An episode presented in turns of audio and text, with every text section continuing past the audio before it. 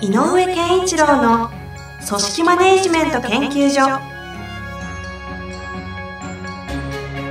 組織が一体となりゴールを達成する究極の快感。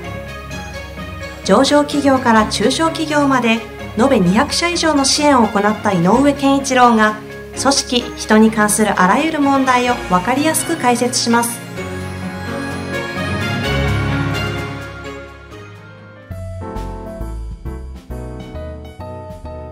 こんにちは。ナビゲーターの遠藤和樹です。井上健一郎の組織マネジメント研究所。井上さん本日もよろしくお願いいたします。よろしくお願いします。毎回質問来ますのではい。早速ちょっとご紹介していきたいと思います、えーっとこの方あちょっと無記名なのではい。どういった方かは分かりませんが、えーご紹介します。管理職なのですがはい。いまいち経営者に信頼されている感じがしません。うん。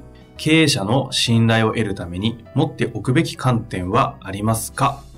なるほど。はい難しいですね。でも、あの、えっ、と、中小企業を中心とした経営者の、えっ、と、悩みは、やっぱり、マネージメントをしっかりできる管理職がいないっていうのは、常々よく聞きます。ついて回る問題ですね、うん、で、それは何が経営者は言いたいのかというと、はいえっ、と、経営者が考えている方向、目標、うん課題、うんみたいなものを、えーっと、達成できるのかなっていうふうに見えちゃう。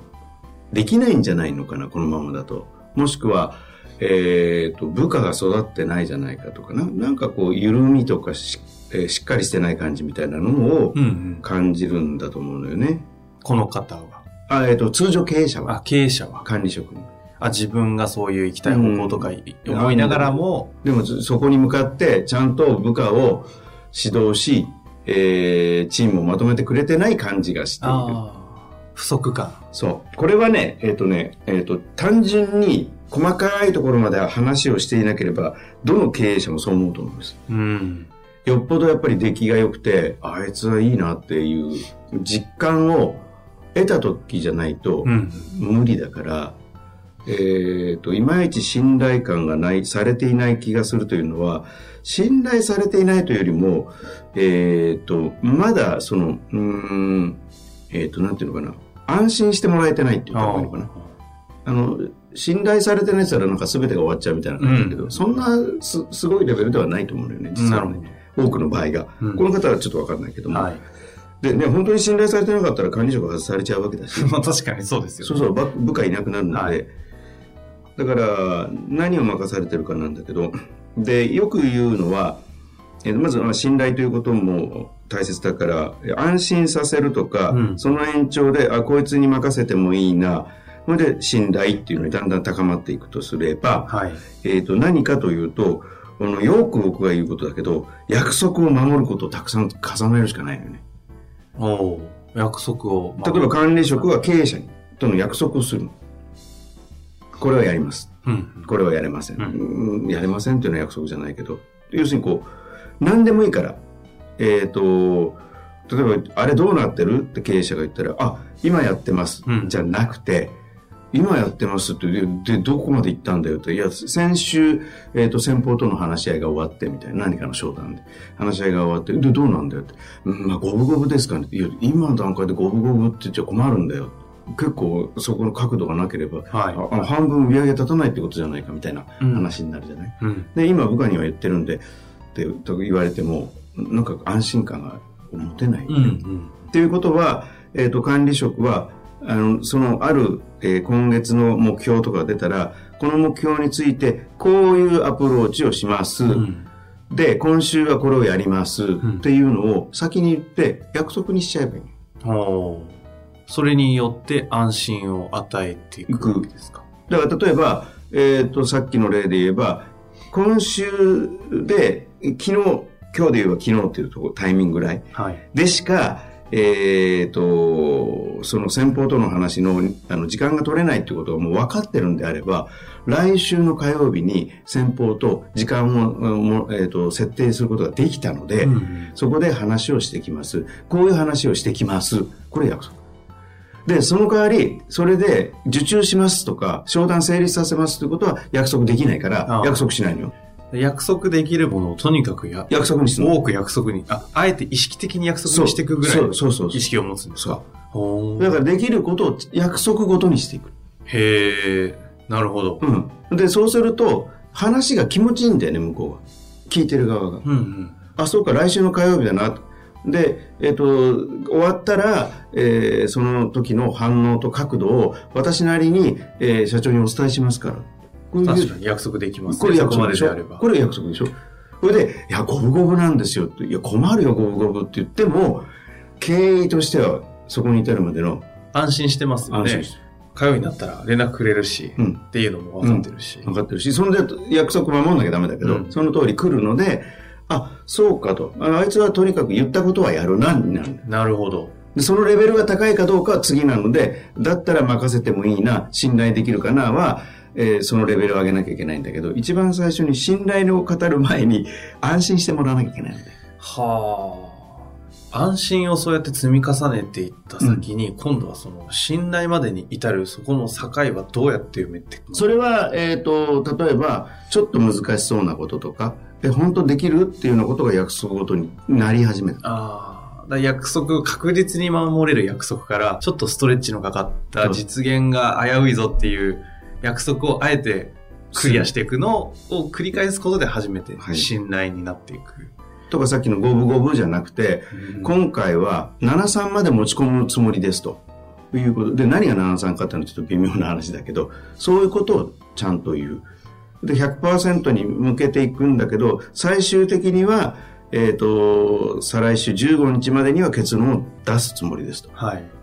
で、来週中には我々としては7割方固めたいと。うん。で、最終の決裁者が最後どう判断するかのところまで持っていきたいんです、この話っていうふうに、自分が計画してることも言う。言ううんうんでそれは、やれます、やれないじゃなくて、やれることをこうします。その結果が、えー成果としてどう上がるか、絶対上げますって、これ空約束だから。うん。なるほど、なるほど。だからそれをこう手前にする。はあ。じゃその信頼まで行くためには、ある種その安心、必ずま、果たせるだろう約束から、若干のちょっとこうリスクを取るというか、挑戦フェーズに入って、あの、えっとね、先を読むというか、うん先手を取る感じ。あの、その後は。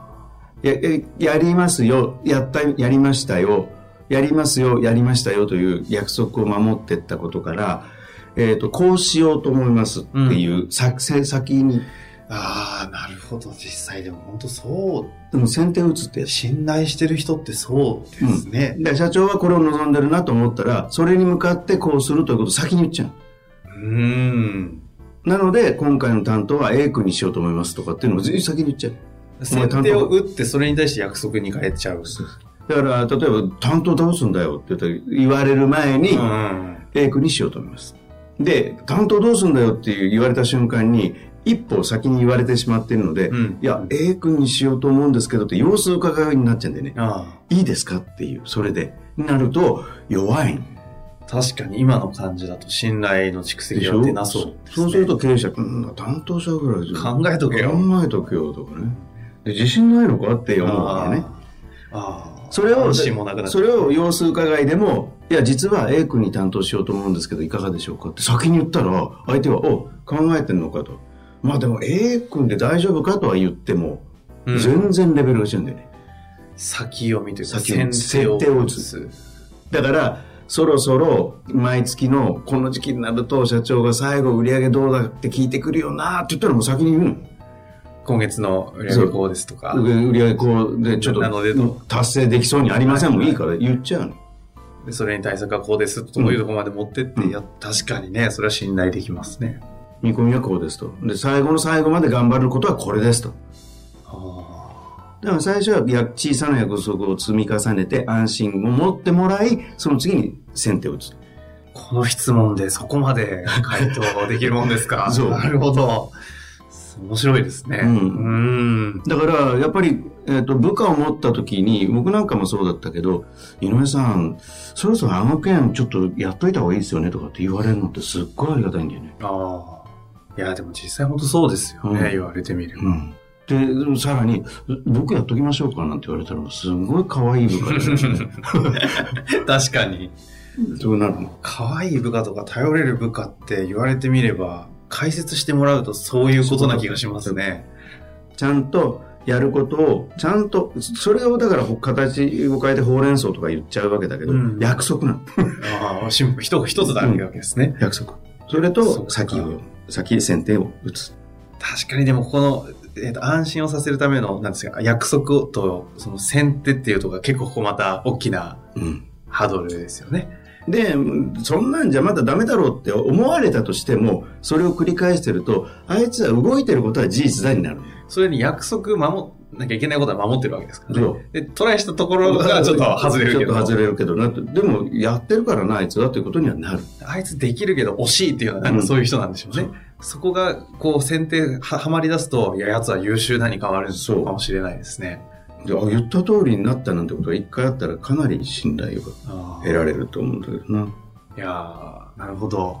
非常にわかりやすい回答でしたね。っていう感じです。あの、なので、そのね、実際にこの方とか、実際に自分が信頼を勝ち取っていかなきゃいけないような方は、自分の約束がどう果たしているのか果たしてるか。ちゃんと意識的に約束を、ま、作ってってるのかっていうのを見た上で、それができてるんであれば、じゃあ次のフェーズとして、先手をちゃんと打って、動いてるか？あの、動いてもいいし、言葉の上で先に言葉にして表してる。うん。社長さんがそろそろ思ってることを、思うであろうことを先に、こうですよね。分かってますよ。思考見えてますよ。同じとこ見てますよっていうのをちゃんと出していく。で、これね、繰り返してるとね、えっ、と、先手を打とうとすると、そのために何しなきゃいけないかもセットになってくるの、自然に。常に先読み先読みの意識が入るわけですね。だからそうするとね、なんかこう、あの、考える力もついてくるので。うん。この方が、あの、井上先生のお話を聞いて役員になりましたみたいな日が 報告をいただいたりといですよねはい。はい。あの、今日はズバリ回答いただいたと思いますので、この辺りで終わりたいと思います。はいありがとうございますはい、ありがとうございました。はい